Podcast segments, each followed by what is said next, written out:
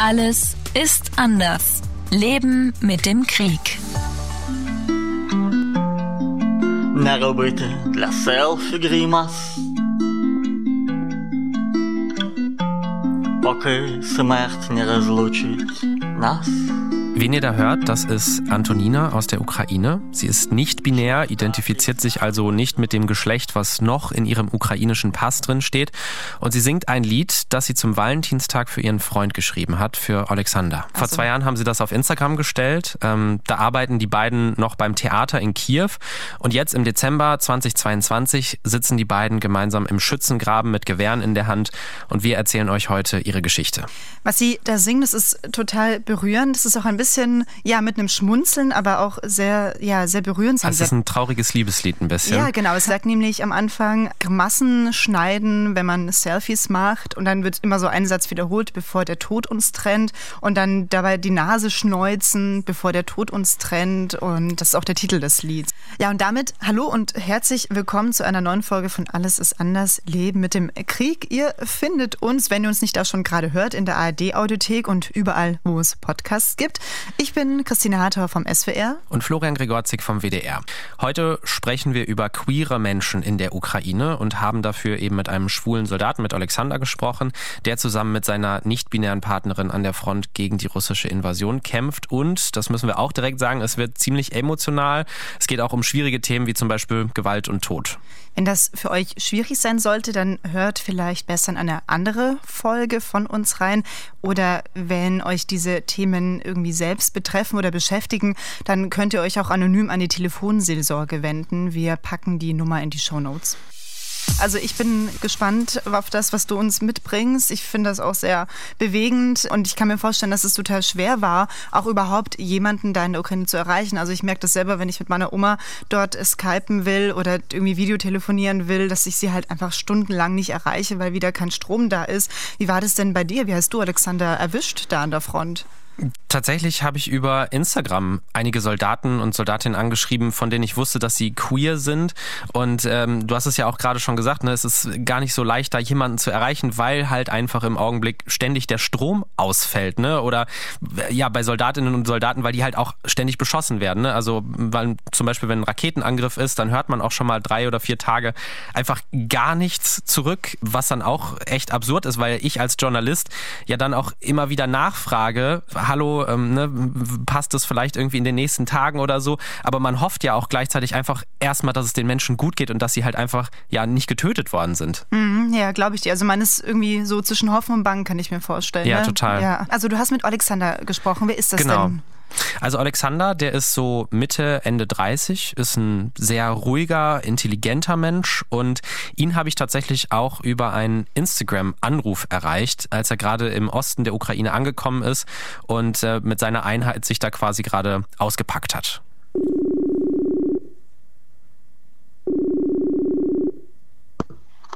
Hello, good morning. Can you hear me? Okay. Okay, maybe I turn off my video so the connection could be better. Okay, yeah, let's try that.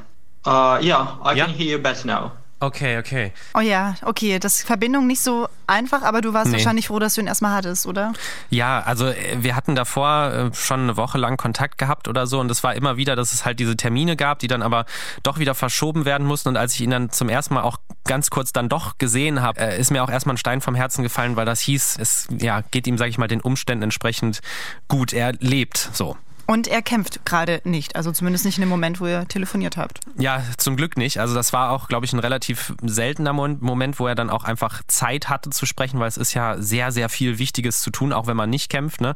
Ähm, sonntags morgens, nicht nur bei uns, ist es super kalt gewesen. Also er hat zum Beispiel am Abend vorher noch ein Bild auf seinem Instagram gepostet, wo sie dann zu zweit quasi ihre Füße an so ein ganz kleines Heizgerät dran halten, äh, als quasi gerade irgendwie mal ganz kurz Strom da war.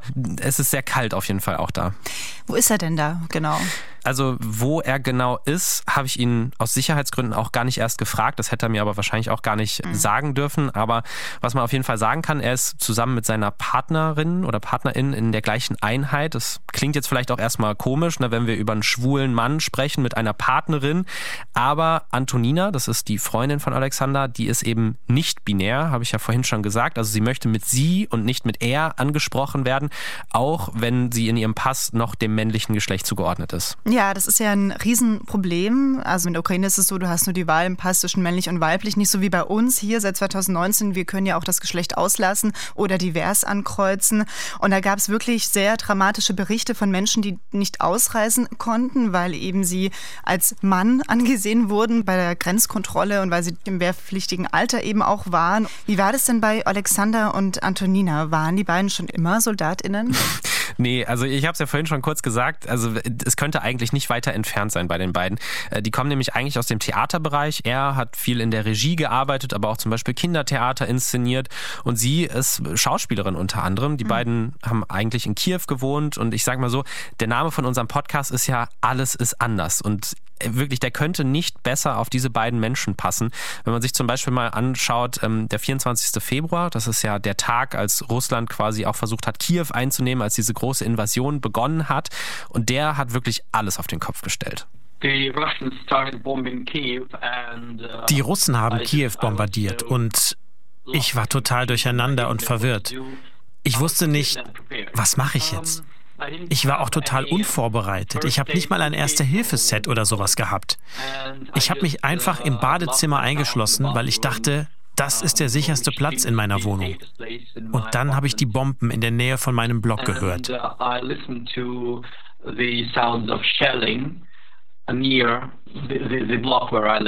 Er hat sich also im Badezimmer, Badezimmer eingesperrt, weil er so total überrascht war und unvorbereitet. Absoluter Schockmoment. Wie ist er dann zur Armee gekommen? Wurde er eingezogen? Nee, eingezogen worden ist er nicht. Also erstmal stand ja wirklich die Hauptstadt Kiew total im Fokus von Russland. Viele Raketen und Bomben sind eingeschlagen. Das konnten wir alles hier am Fernsehen verfolgen. Für ihn war das Realität. Ne? Er hat es quasi aus seinem Badezimmer raus gehört und gesehen.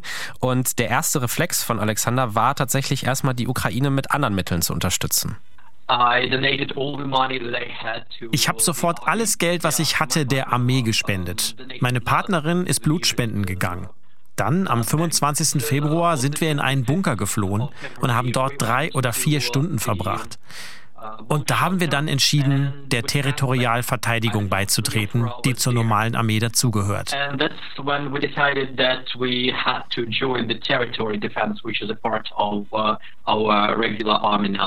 Okay, also die sind sofort aktiv geworden, die beiden, haben Geld und Blut gespendet und sind direkt zur Armee beigetreten.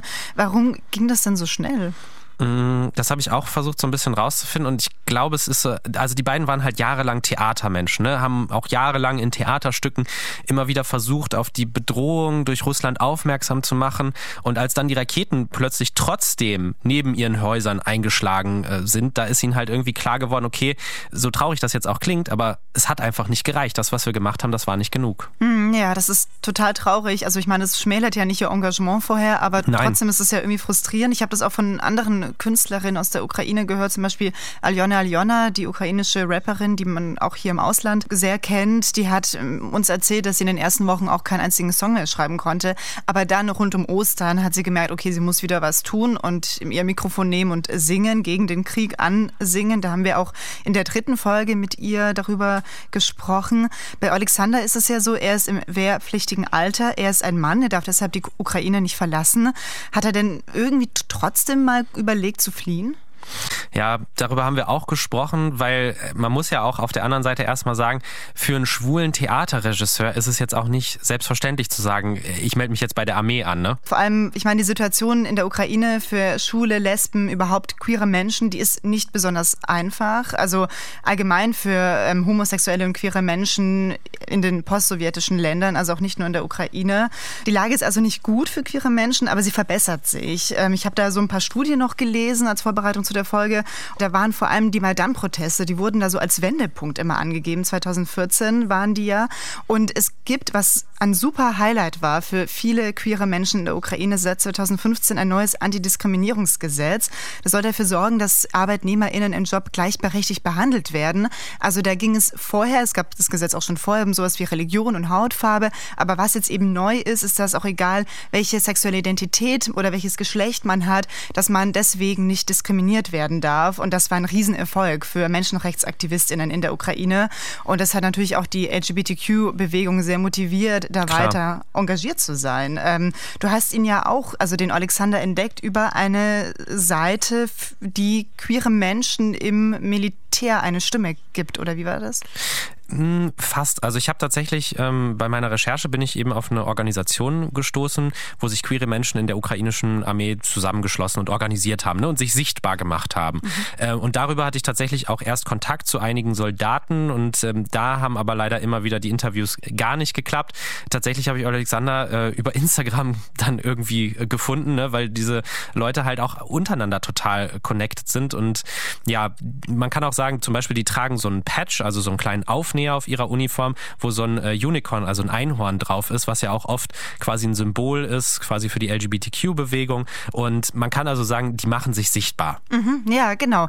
Das ist genau das, was ich auch jetzt so gemerkt habe, als ich mich da so ein bisschen eingelesen habe in das Thema. Diese Organisationen sind super sichtbar, aber eben auch die Menschen. Also es gab ja jetzt auch ähm, während des Krieges eine Pride-Parade in Kharkiv in der U-Bahn, also unterirdisch. Das mhm. fand ich total krass. Das hat mich total beeindruckt, dass sie das trotz Krieg, trotz Luftalarm organisiert haben.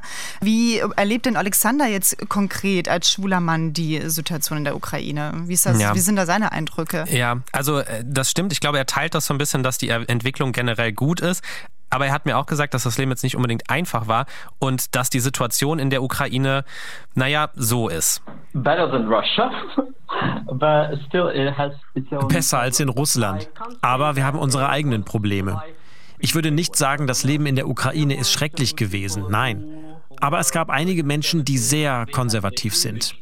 Die haben so ein Bild von Homosexuellen, dass die einen schwul machen, wenn sie dich nur anschauen. Und meine Partnerin und ich, vor dem 24. Februar sind wir mehrmals auf offener Straße verprügelt worden. Einmal war es nach der Pride. Wir haben auch in Kiew und anderen Städten Pride-Paraden jedes Jahr. Einmal sind wir die Straße entlang gelaufen und meine Partnerin hatte eine kleine Regenbogenschleife an der Kleidung. Zwei Männer haben das gesehen und wurden sehr aggressiv. Und dann haben die uns angegriffen. talking aggressively and then it turned to fight. Ja, also schrecklich, homophobe Gewalt, die sie erlebt haben. Mehrfach in einer, sogar, ja. Ja, in einer Hauptstadt. Also Hauptstädte Kiew gilt ja auch so als queere Hauptstadt, für, mhm. auch als Anlaufstelle für viele queere Menschen aus dem postsowjetischen Raum. Und dann ist es natürlich umso schrecklicher, wenn du in einem vermeintlichen Safe Space solche Erfahrungen machen musst. Aber ich meine, Gewalterfahrungen, wie kamen sie denn dazu, dann trotzdem zu sagen, okay, ich kämpfe jetzt aber auch für dieses Land? Wie, wie passt es zusammen? Also das hatte mehrere mehrere Gründe und die waren nicht unbedingt immer komplett, sage ich mal, politisch motiviert. I wanted to make a difference and, and now I feel ich wollte einen Unterschied machen, etwas bewegen. Und jetzt habe ich das Gefühl, ich bewege wirklich etwas. Viele homophobe Menschen haben immer gesagt, dass eine schwule Person kein Patriot sein kann oder dass Schwule nicht in der Armee sein können und so weiter. Und ich bin nicht beigetreten, um denen irgendwas zu beweisen, aber ich wollte mir selbst etwas beweisen, dass ich nicht nur ein Theatermensch bin und mich verstecke. Ich werde mich den Russen entgegenstellen. Ich werde mich dem Aggressor entgegenstellen. Ich mache mich stark für meine Familie, meine Partnerin und mich und für unsere große Familie, für mein Land. Das habe ich auch schon öfters gehört, also dass jetzt quasi die Ukraine so, man ist irgendwie Familie mit allen um einen herum, weil man halt eben zusammenhalten möchte im Krieg. Also das zusammenhalten muss auch. Und ne? muss ja. natürlich, auf jeden Fall. Also ich erlebe das auch gerade, wenn man jemanden trifft, der oder die aus der Ukraine kommt und man sagt, also ich sage, ich habe auch Familie dort, dann ist man sofort wie so Nachbarn, weißt du, da fragt man sich, mhm. wer ist bei dir geflohen, wer ist dort geblieben, funktioniert die Heizung, frieren sie, haben sie was zu essen? Also man tauscht sich so persönlich aus, obwohl man sich noch nie im Leben gesehen hat. Ja, ja, auch dieses Wort Nachbarn, das haben wir jetzt auch schon in einigen Folgen äh, hier von unserem Podcast gehört, ne, dass Menschen sich als Nachbarn begreifen, die mhm. vielleicht aus ganz unterschiedlichen Teilen der Ukraine kommen und dass im Prinzip genau das Gegenteil von dem erreicht wird, was Russland ja wollte. Die Menschen wachsen eher zusammen, als dass dieses Land jetzt gerade gespalten wird. Ja, und es ist ja etwas, das passiert schon seit längerem in der Ukraine. Ich hatte ja vorhin erwähnt, so seit den Maidan-Protesten, als dann der Wunsch laut wurde, in vielen Teilen der ukrainischen Gesellschaft sich Richtung Europa zu bewegen und Richtung Europa. Das bedeutet natürlich auch eine offene, eine demokratische Gesellschaft. Und da gab es eine Studie von der Uni Kiew, das fand ich total interessant. Die haben diese Offenheit gegenüber queeren Menschen in einer Umfrage sich mal angeguckt. Und 2016 war das so, dass nur 30 Prozent der Befragten gesagt haben, dass sie offen gegenüber queeren Menschen sind. Und eine Studie jetzt aus diesem Sommer, also sozusagen eine Nachfrage aus diesem Sommer, die hat gezeigt, dass es schon mehr als 60 Prozent sind. Also mehr als die Hälfte mittlerweile der Menschen in der Ukraine. Natürlich noch nicht genug, aber immerhin, man sieht, da, da passiert etwas. Aber es gibt trotzdem noch einige, ja, ich sage jetzt mal Baustellen. Also sowas wie die Ehe für alle, die gibt es ja hier bei uns in Deutschland. Der Ukraine ist es noch wirklich ein Wunschdenken der queeren Community. Es gab da eine, es war total interessant, eine große Petition, fast 30.000 Unterschriften während des Krieges, die da ähm, Zelensky, den ukrainischen Präsidenten, erreicht hat. Die wollte, diese Petition wollte, dass die Ehe für alle jetzt eingeführt wird, damit du da einfach diese Sicherheit hast, mit deinem Partner, Partnerin einen festen Bund zu haben haben. Aber das wird jetzt erstmal nicht umgesetzt werden, weil es gilt ja das Kriegsrecht in der Ukraine und in dieser Zeit darf die Verfassung nicht geändert werden. Also auch so ein Wunsch eh für alle, ja. wo man erst abwarten muss. Ja, und dass queere Menschen nicht heiraten dürfen, das führt zu ziemlich äh, komischen Sachen in der Ukraine, weil ein Ehepartner oder Partnerin hat ja auch viele Rechte. Ne? Man kann zum Beispiel das, den Körper vom Partner identifizieren, falls die Person stirbt oder eben im Krieg getötet wird. Und das ist halt für homosexuelle Paare dann schwierig, sagt Alexander.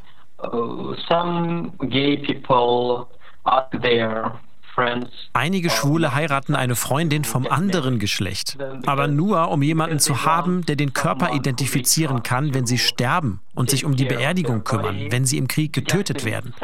Und das ist schrecklich. Ja, also heiraten nicht aus Liebe, sondern aus organisatorischen Kriegsgründen, ja. Kriegsgründen. Mhm. ja. das ist echt schrecklich. Ich habe da auch eine Geschichte gelesen. Da ging es konkret um eine Frau, die das gemacht hat. Äh, Leda Kosmachewskaja, die hat ihren schwulen besten Freund geheiratet. Der ist seit 15 Jahren mit einem Partner, mit seinem Partner zusammen, heißt es da in dem Artikel. Aber er hat eben Angst, weil der hat keine nähere Verwandtschaft, dass wenn er stirbt, dass niemand seinen Körper identifizieren kann, weil er mhm. eben, so hieß es in dem Artikel, keine nähere Verwandtschaft habe. Und deshalb hat er jetzt da seine beste Freundin geheiratet geheiratet, damit sie im Notfall seinen Leichnam identifizieren kann und auch seinen Lebenspartner mit in die ähm, Leichenhalle nehmen kann, weil der kennt ja auch den Körper seines Partners natürlich viel besser als jetzt diese ja, Scheinehefrau, sage ich jetzt mal, die beste Freundin, die ihn eben geheiratet hat. Wie haben das denn Alexander und seine Partnerin Antonina geregelt? Haben die da schon mal drüber gesprochen? Ja, haben sie. Und die beiden haben vielleicht auch ein bisschen Glück und sind auch total froh, dass ihre Familien da einfach ein bisschen toleranter sind, als das vielleicht in anderen Teilen der ukrainischen Bevölkerung so ist. Und ähm, deswegen machen die sich da zum Glück keine Sorgen. Aber Antonina hat Alexander wohl schon äh, am Anfang vom Krieg mitten auf so einem Militärcheckpoint einen Heiratsantrag gemacht und er hat auch angenommen. Das haben die beiden dann auch live auf CNN erzählt. Und generell sagt Alexander auch, dass es ihm sehr, sehr wichtig ist, dass die beiden eben gemeinsam da sind, dass sie zusammen sind. Uh,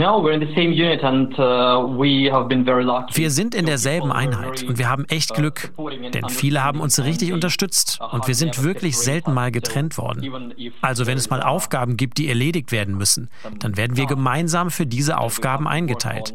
Und ich weiß nicht, ob ich all diese Dinge verkraften könnte, ohne sie. going on without Antonina. Oh, was für ein Glück, dass sie zusammen eingeteilt ja, werden. Das nimmt ja schon mal eine, schon mal eine Sorge weniger, wenn du weißt, dass deine Partnerin neben dir ist. Also die Atmosphäre jetzt da im Militär, die Stimmung unter den KameradInnen, das erleben die jetzt als positiv und wohlwollend. Ja, beziehungsweise vielleicht auch größtenteils neutral. Ne? Also es gibt so ein bisschen so eine Don't Ask, Don't Tell Sache. Also so war das zum Beispiel auch lange in der US-Armee so ein Grundsatz. Ne? Über Sexualität wird nicht gesprochen und halt auch nicht nachgefragt. So ein bisschen so ein stillschweigendes Nebeneinander quasi. Aber Antonina zum Beispiel, die ist ja nicht binär, also identifiziert sich nicht mit dem Geschlecht, was in ihrem Pass steht und das ist dann schon ein Problem. Also der Chef zum Beispiel von deren Einheit, der hat ihr wohl auch gesagt, dass das mit den Pronomen einfach so nicht klappen wird und sie trotzdem weiterhin mit er angesprochen werden wird. Trotzdem sagen die beiden, das ist jetzt äh, kein Grund irgendwie nicht zu kämpfen, weil es auch so ein bisschen daran liegt, wie die Armee jetzt nach dem Beginn der Invasion insgesamt zusammengesetzt ist. Naja, wir haben nicht gesagt, hey, wir sind ein schwules Pärchen und wir wollen der Armee beitreten. Wir haben einfach nur die Formulare ausgefüllt und am Abend vom gleichen Tag wurden wir dann zu einer Einheit eingezogen. Und direkt am nächsten Morgen haben wir Waffen bekommen. Aber was mich aufgemuntert hat, da waren viele junge und ältere Frauen, Menschen generell in verschiedenem Alter. Weißt du, da waren Leute, die vorher in der IT gearbeitet haben oder welche, die Autos repariert haben. Und einige von denen haben uns dann auf Facebook hinzugefügt und gesehen, dass wir ein Paar sind. Das war in Ordnung, hat keinen gestört.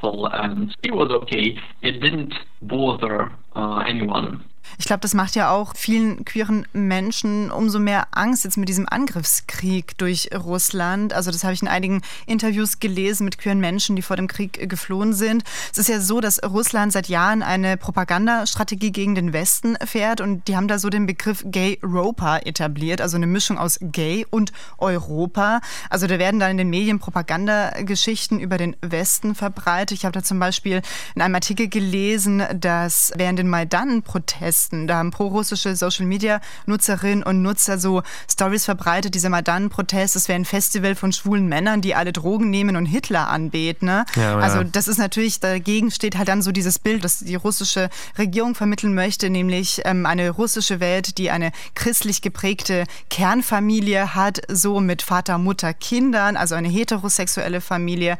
Und wenn man sich auch an sich die Lage anguckt, das hast du vielleicht mitbekommen in den letzten Monaten, da wurden ja auch die Gesetze viel viel, viel schärfer in Russland gegenüber der LGBTQ-Community.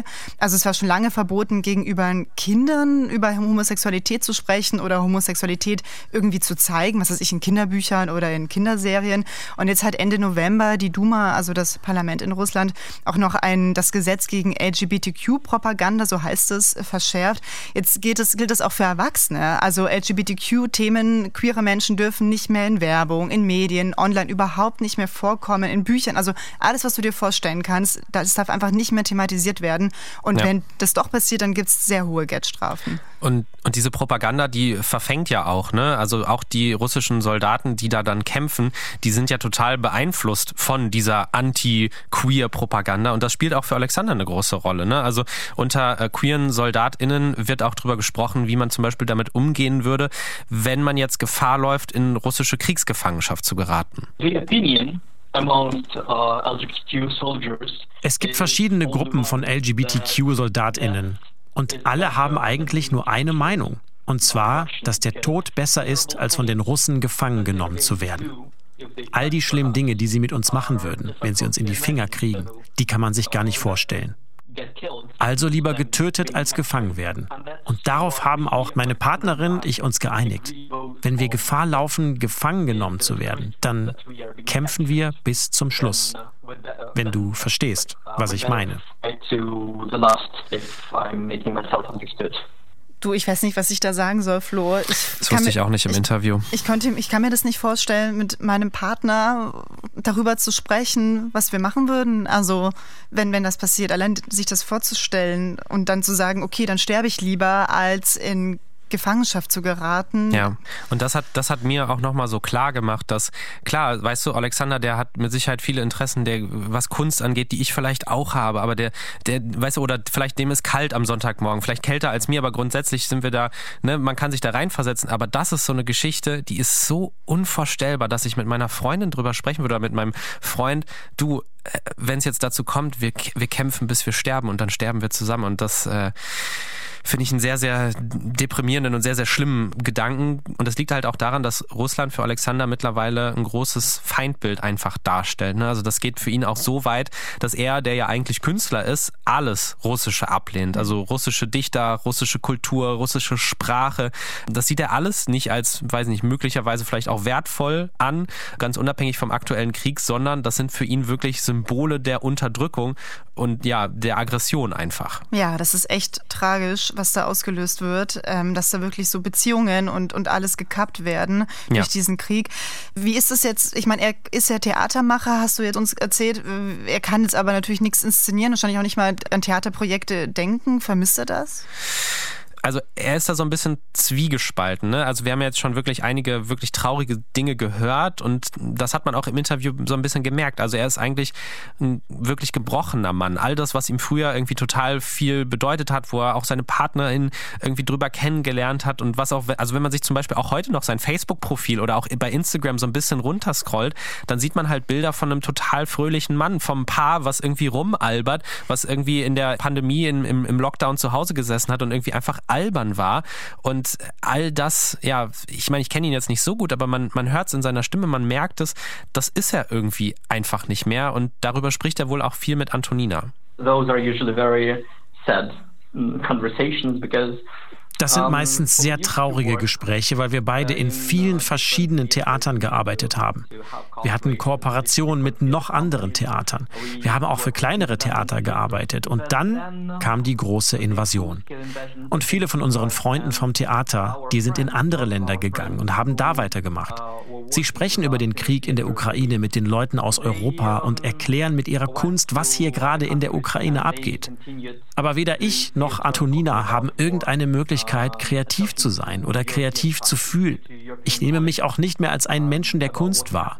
Ich bin eher ein Mensch, der einfach nur funktioniert. Ich tue, was ich muss. Und bis die Ukraine frei ist von den russischen Angreifern, bin ich damit nicht fertig. person of function now. Like I, have tasks to do, and until Ukraine is free of the Russian invaders, um, I'm not done. Dieser Krieg hat einfach total seine Persönlichkeit verändert. Also 100%, er sieht sich ja. nicht mehr als Künstler, sondern nur noch als funktionierender Soldat. Ähm, das heißt, also ich verstehe das jetzt so, der Weg zur Kunst, der ist jetzt erstmal, da denkt er jetzt gar nicht drüber nach, ne? Nee, gar nicht. Also im Augenblick hat er da überhaupt keinen Kopf für. Ähm, also sag ich mal, auch wenn er und Antonina sich da gegenseitig Kraft geben und er diesen Kampf, und das haben wir jetzt auch schon so ein bisschen gehört, ja wortwörtlich auch als sinnstiftend empfindet und als sinnvoll quasi, dass er das Gefühl hat, für seine Familie zu kämpfen, dann merkt man halt auch, wie krass er das Gefühl hat, einfach nur noch äh, funktionieren zu können und zu müssen. Und das merkt man auch zum Teil in seiner Stimme. Ne? Also ohne da jetzt Küchenpsychologie rauszuholen, aber ganz rational sagt er halt, ich habe jahrelang Theaterstücke gemacht, darin auch immer wieder auf die Gefahr durch Russland hingewiesen und damit bin ich gescheitert und jetzt arbeite ich eben mit der Waffe weiter, weil es sein muss sozusagen.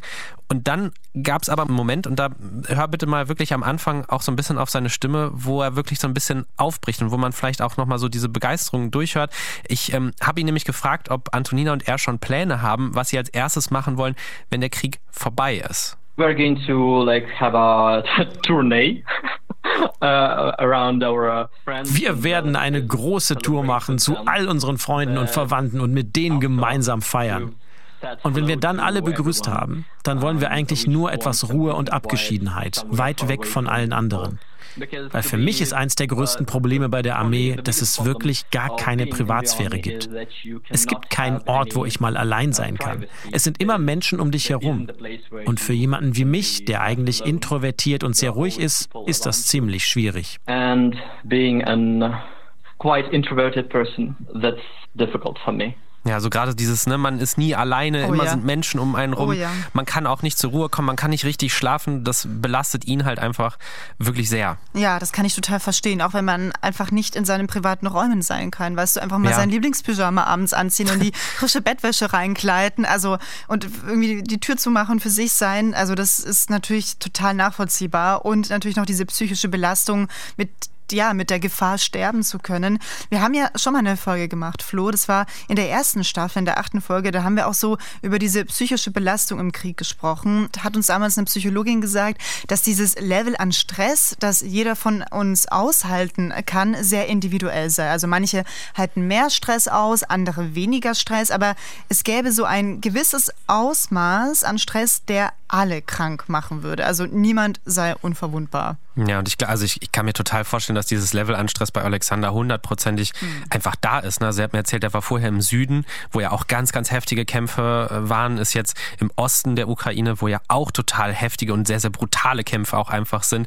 Und ja, es ist so natürlich so ein bisschen Küchenpsychologie, aber dass jemand, der vorher in Kiew Theaterstücke gemacht hat, den ich sehe auf Instagram, auf Facebook, wie er äh, rumalbert und ein total fröhlicher Mensch ist, dass das an so jemanden nicht komplett vorbeigeht, das ist, glaube ich, ja, mehr als logisch. Ich fand es trotzdem total interessant, dass man diesen Menschen, der er vielleicht vorher gewesen ist, dass man den immer mal wieder kurz mhm. durchscheinen lassen, hören hat, so in dem Interview, auch wenn er ansonsten sehr, sehr gefasst, rational und wirklich so auch total analytisch gewirkt hat. Das macht einen so ein bisschen hoffnungsvoll, gell? dass der Krieg mhm. noch nicht den letzten Rest Menschlichkeit ja. äh, zerstört ja. hat. Habt ihr denn auch so über die politische Lage gesprochen? Hat er da irgendwie eine Vorstellung, wie das weitergehen könnte nach dem Krieg? Die hat er und die hat er auch ziemlich eindrücklich ausgedrückt. As for LGBTQ soldiers, was die LGBTQ-Soldatinnen betrifft, es gibt in der Armee mindestens 200, von denen ich weiß. Und es gibt mit Sicherheit noch viel, viel mehr, die ich entweder nicht kenne oder die sich noch nicht geoutet haben. LGBTQ-Menschen kämpfen gemeinsam mit allen anderen in der Armee und sterben genauso. Vor der Invasion haben viele Leute gesagt, wo sind denn die LGBTQ-Leute und warum kämpfen die nicht mal für ihr Land? Und hier sind wir jetzt. Wir kämpfen für unser Land. Wir sterben für unser Land. Und ich finde, dann sollten wir auch dieselben Rechte haben wie alle anderen Menschen in diesem Land. Uh, have to have the same rights as all the other people in this country.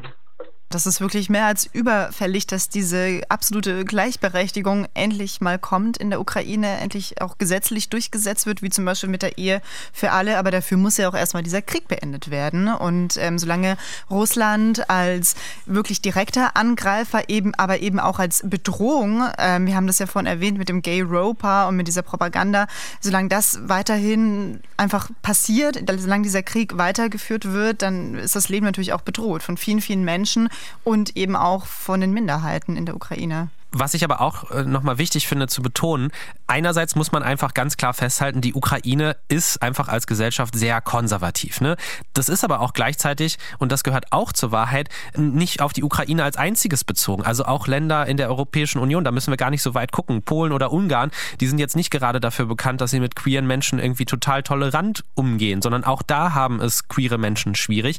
Und dann gehört auch zur Realität eben dazu, dass die Ukraine in einem Prozess gewesen ist mhm. vor dieser Invasion. Und das muss man halt alles irgendwie gleichzeitig betrachten. Ne? Also ich glaube, man, man kann jetzt hier nicht irgendwie so pauschale Aussagen treffen. Und wenn es halt auch nicht so gewesen wäre, dass die Ukraine quasi in einem Prozess gewesen wäre, dann würden sich ja Menschen wie Alexander und Antonina auch irgendwie nicht offen outen und auch nicht offen mit anderen SoldatInnen zusammen quasi für die Ukraine kämpfen. Und eine Sache, äh, die ich auch gerne nochmal betonen würde zum Schluss, also wir haben jetzt ja viel drüber gesprochen, queere Menschen, die für die Ukraine kämpfen. Das soll aber nicht quasi den Menschen, die geflohen sind, queere Menschen oder auch andere Menschen, die geflohen sind, absprechen, dass das auch eine total valide Sache ist, quasi zu sagen, nein, ich möchte das nicht machen. Ne? Also auch Alexander und Antonina haben ja auch berichtet darüber, dass sie wirklich schwere Gewalt auch in der Ukraine haben erleben müssen. Deswegen glaube ich, ist so zum Abschluss der Folge kann man wirklich sagen, es gibt sehr, sehr viele Seiten, sehr, sehr viele Aspekte, die man da dran sehen muss. Aber was klar ist, dieser Krieg hat einfach das Leben von ganz vielen Menschen fundamental geändert. Und man muss da natürlich auch nach Russland gucken. Also diese LGBTQ-Gesetze, die da verschärft worden sind, die richten sich natürlich gegen die LGBTQ-Community, gegen die queeren Menschen im Land in Russland. Viele sind schon geflohen, nicht jeder wird fliehen können und das ist natürlich auch für sie eine total ja, verschärfte Situation und auch eine sehr gefährliche Situation in diesem Land. Und wir hoffen, dass wir euch die Lebensgeschichte und die Lebenssituation gerade von zwei queeren Menschen in der Ukraine von Alexander und Antonina näher bringen konnten. Wenn ihr euch für die Geschichte von queeren Menschen hier in Deutschland interessiert, dann hört mal in der ARD Audiothek in den Podcast Willkommen im Club vom BR rein. Ja, und dann bleibt uns nicht mehr viel. Wir sagen danke fürs Zuhören und zum Schluss hören wir nochmal in den Song von Antonine rein. Tschüss. Ciao.